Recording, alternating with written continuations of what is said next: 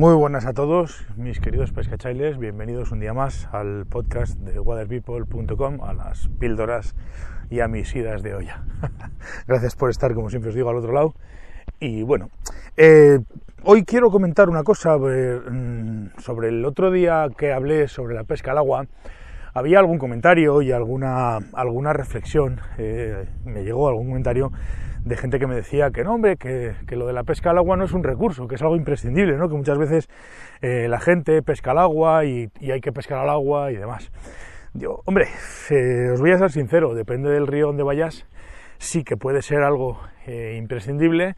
Hay ríos donde puedes pescar al agua perfectamente, pues porque se presta el río a que, a que puedas pescar al agua, porque hay posturas, porque tienes posiciones, porque tal y porque igual.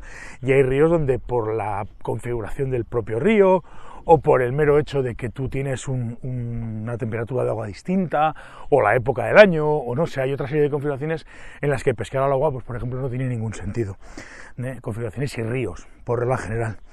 Eh, entonces, claro, yo lo tomaba como un recurso porque para mí es lo que es. Hay sitios en los que no merece la pena pescar al agua y hay sitios donde, donde no tiene ningún sentido pescar al agua.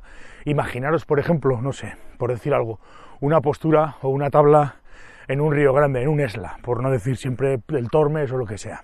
Estamos hablando de una tabla ancha, amplia, grande, con mucho volumen de agua y en la que estamos en medio de la tabla. Y si no conocemos el río y no conocemos las querencias, que eso es una cosa importante, siempre es importante conocer el río que vas a pescar, pero si no lo conoces o es una zona nueva o, lo que sea, pues claro, pescar al agua pues puede ser una, una enorme, enorme pérdida de tiempo y sobre todo energía, porque te vas a poner a lanzar y tampoco tienes muy claro dónde, cómo y de qué manera. Por tanto, en ese tipo de ríos muchas veces no tiene mucho sentido pescar al agua. Pescar al agua es un recurso, pues, pues en ríos con mucha población de peces, como estaba comentando el otro día, ríos más o menos pequeños, abarcables y donde las posturas son claramente reconocibles.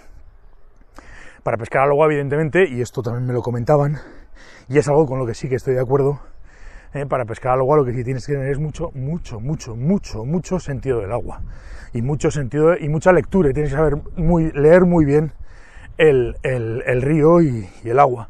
Tienes que conocer o por lo menos intuir dónde van a estar los peces y sobre esas posturas ir poniendo las moscas.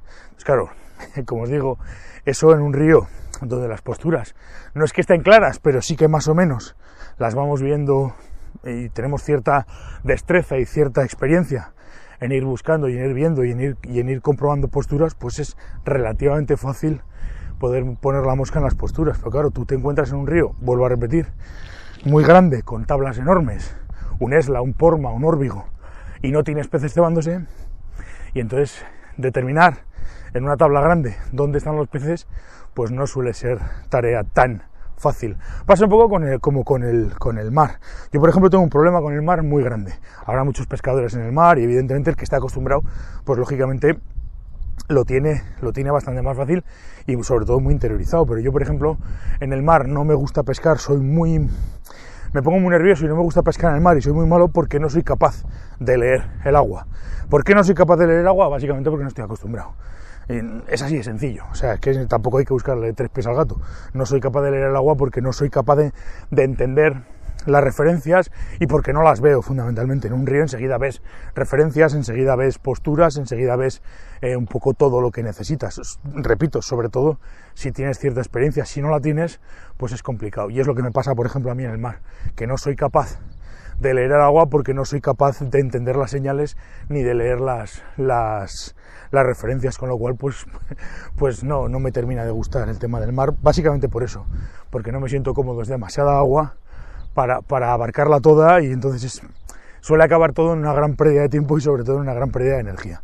Estás pescando continuamente y echando en echadas que probablemente a nada que tengas un poco de experiencia pues, pues no, las vas a, a ni siquiera tocar porque enseguida te vas a dar cuenta de que esas, de que echadas que te parecen tan buenas o tan o tan abarcables, pues en el fondo pues son una pérdida de tiempo.